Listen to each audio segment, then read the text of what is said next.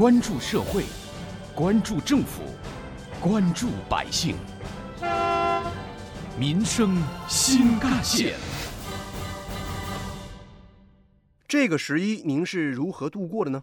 国庆长假，不少杭州人的朋友圈景点打卡式旅游变少了，取而代之的是各种露营的九宫格照片多了起来。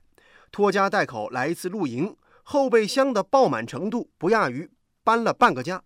更多有关于国庆出游的详细内容，一起进入今天的民生新干线板块，挖掘新闻真相，探究新闻本质，民生新干线。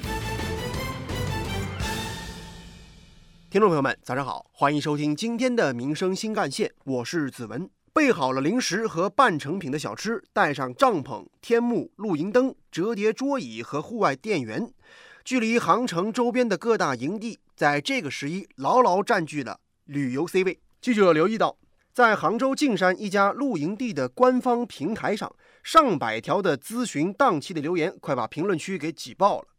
根据阿里巴巴二零二一十一假期消费出行趋势报告就显示，今年国庆长假期间，冲浪、潜水的预订量环比涨幅超过百分之两百。身在江浙沪的人们似乎最爱露营，平日里就酷爱运动。杭州姑娘小李呢，特意在国庆节期间去千岛湖的水上运动中心，疯狂地体验了许多年轻人喜欢的运动——冲浪。在当地教练的悉心指导下，零基础的她呢。终于学会了尾波冲浪，她直呼啊，这感觉是又上头又上瘾啊！一年就一次国庆这么长的假期，能出去玩，我肯定要出去玩啊！不少人说冲浪这个项目挺贵的，但是我觉得一年就这么一次机会，那我肯定要尝试一下呀，是真的好玩。记者了解到，杭州的国庆假期好几天气温都冲上了三十度以上。让杭城少了秋意，却催热了时髦的户外水上运动。在距离杭州城一个多小时车程的青山湖水上运动中心当中啊，这尾波冲浪、水上摩托、桨板皮划艇等等网红的水上运动是引来很多的游人，而且各类订单都被抢购一空。当地某体育机构的相关负责人告诉记者。我们这种水上项目呢，一般都与气温相关。像十一的话，人肯定多的。我们这里人气比五一期间足足翻了一倍，房间全都订完了。然后现在很多九五后啊、零零后啊，当然都喜欢来冲浪啊。很多人越玩越嗨。然后我们这里晚上还可以露营啊、烧烤啊。在飞猪平台，冲浪、潜水预订量环比超百分之两百。而购买帐篷环比涨超十四倍，徒步攀岩环比涨超十三倍。根据天猫平台之前的九月数据显示，自驾游带动的车载电饭煲、车载烤箱以及各类车载炊具的销售量环比涨了百分之二十以上。露营类、冲浪类、垂钓类的商品分别同比增长超百分之五十、三十和二十。有人选择诗和远方，但是也有人选择啊，国庆我就在家里哪都不去，因为出去往往容易堵车。不过宅在家里可以干什么呢？一组数据提供了一些可能性和思路。十月一号到四号，盒马鲜花销量同比增长百分之二百九十，饿了么平台面膜的搜索量环比增长四倍。长假前的最后一周，天猫平台的咖啡机、空气炸锅。电烤盘等销售额分别同比增长百分之五十、二十和八十。杭州市民王先生，国庆节开车去哪里都很堵车，啊，我干脆吧就哪儿都不去了，我就在家里好好练习一下我的厨艺。马上要结婚了嘛，那么，嗯，要是婚后炒个菜都不会，那我老婆肯定是要生气的。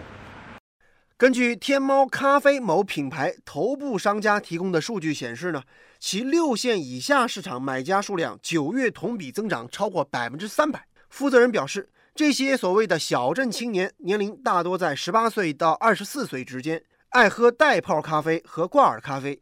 由此看来，国庆期间宅在家里赏花、喝咖啡、敷面膜，也是这届网友眼中的惬意之举。挖掘新闻真相，探究新闻本质，民生新干线。七天的国庆长假呢，是眨眼就没了。记者从各大的旅游平台了解到，国庆节期间各地都迎来了补偿式的出游热潮，全国多地的知名景区连续多日入园量达到峰值。去哪儿数据显示，与2020年的国庆同期相比，国内各酒店的预订量同比增长近两成，民宿预订量增长也超过两成，携程门票、租车、主题游较2019年同期增长也超过了百分之三十以上。各种个性化的自由出行方式更加受到消费者青睐。国庆节期间，值得注意的是，浙江的红色线路和红色景区等应景主题热度是再攀新高。携程数据显示，红色景区的亲子游占比较去年同期增长三成以上。同时，同城旅游数据显示，今年国庆假期全国的红色旅游出游人次同比增长了两倍以上。嘉兴、延安、井冈山、湘潭和大同等红色旅游地。热度很高，驴妈妈平台上，相比二零一九年的国庆黄金周，红色旅游的相关出游人次增长超过百分之三十。杭州市民马先生，我们是国庆第三天从宁波出发，开车来舟山的。这里有个经纬饮食继承烈士，带孩子学学红色的历史，吹吹海风。我觉得既可以放松心情，也可以让孩子学点知识，挺好的。有关于我们今天关注的话题呢，本台特约评论员、资深记者叶峰老师认为，对很多浙江游客来说，本地游、短途游依旧是今年国庆假期的主要出游方式。国内各大目的地也推出了各种形式多样的乡村旅游项目，收割水稻、抓稻田鱼等农村体验、非遗工艺等传统文化项目，都让习惯了大城市生活的人们突然之间流连忘返。而我们浙江省内的山山水水自然也是美不胜收，文化底蕴也十分深厚。比如台州大陈岛有着讲不完的红色故事，丽水景宁有着品不完的少数民族风情，而舟山海岛的壮美风光一定会让远近游客来了还想来。这些好去处恐怕一个国庆假期远远不够吧。十一长假过去了，很自然的，这个长假是怎么过的，成了一个热门的话题。从相关的报道可以看出，假期旅游是一个能够释放巨大能量的载体，对于促进消费、拉动内需也有着积极的作用和意义。今年长假的一个特色是旅游人数大幅上升，虽然与疫情之前不可以相比。但毕竟显示出了一个积极的信号，国内旅游也有巨大的潜力。旅游一个最基本的条件，那就是人民要有钱，有钱才能够去进行旅游等各种消费。从旅游人数的不断攀升，也可以看出，人民生活水平正在逐步提升，人们的精神文化需求也在不断的提升。这里就要讲到今年国庆期间的。院线大片《长津湖》，我和我的父辈等等叫好又叫座的电影，也受到了广大人民群众的热烈追捧。仅仅是《长津湖》在长假期间，它的票房就直逼三十亿，这也表明意识形态需要有正能量去引领、去占领。说到电影《长津湖》，那也不得不说另一件事儿。昨天。海南省公安机关发布信息，有一名所谓的网络大 V 在微博上公然侮辱志愿军英烈，这个曾经声名显赫的大 V 被依法刑事拘留。不得不说，这也是一件大快人心的事儿。在叶峰老师看来，国内游和周边游的火热，也在考验着众多地区和领域的公共服务水平。国内旅游市场一片火爆背后，我们也不能忽视一些不太和谐的小插曲。比如呢，有的游客在景点突遭降温，是狼狈不堪；有的自驾游的游客呢，因为自己开的是新能源汽车，不得不在服务区排上好几个小时的队，就为了给自己的车充上电。这些事件也都在考验着各行各业的服务水平。景区在迎接旅游旺季和人潮的同时呢，也得提高服务水平。交通部门也是一样。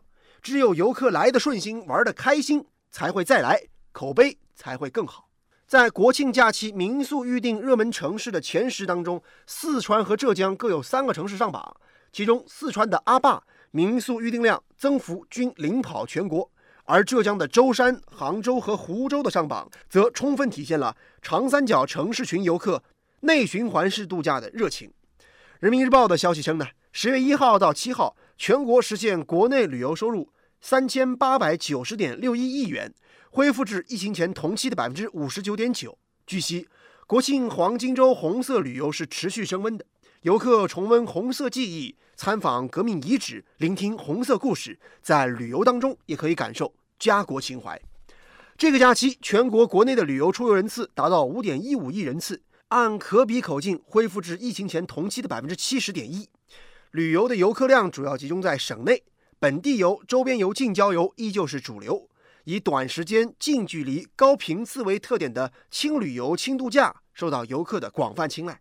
一二线城市近郊的度假型酒店、高品质乡村民宿是预订十分火爆，房车露营、周边自驾也成为了出行的热点。各地在做好疫情防控的基础上，以传统文化为基础，融入现代创意，举办了丰富多彩的文旅活动。比如在南京夫子庙等街区，景点就融合了非遗手工、文创产品、汉服表演等中国的国潮元素，打造生活化的文创消费场景。上海、广东、浙江、湖南等地也举办了线上线下联动的活动，让民众可以足不出户，云旅游、云看展、云赏剧。好，以上就是本期节目的全部内容。我是子文，感谢您的收听，下期我们再见。